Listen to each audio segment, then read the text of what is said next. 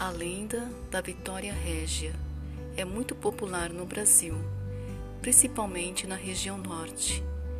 Diz a lenda que a lua era um deus que namorava as mais lindas jovens índias e sempre que se escondia, escolhia e levava algumas moças consigo.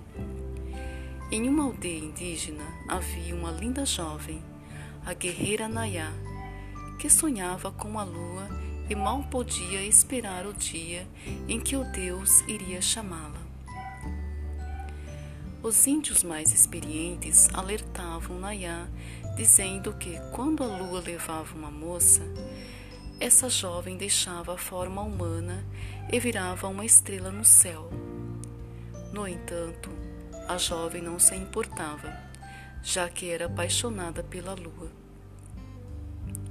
Essa paixão virou obsessão no momento em que Nayá não queria mais comer nem beber nada, só admirar a lua. Numa noite em que o luar estava muito bonito, a moça chegou à beira de um lago, viu a lua refletida no meio das águas e acreditou que o Deus havia descido do céu para se banhar ali. Assim, a moça se atirou no lago em direção à imagem da lua.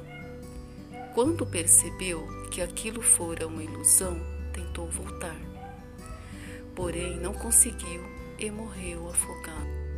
Comovido pela situação, o deus Lua resolveu transformar a jovem em uma estrela diferente de todas as outras, uma estrela das águas Vitória Régia.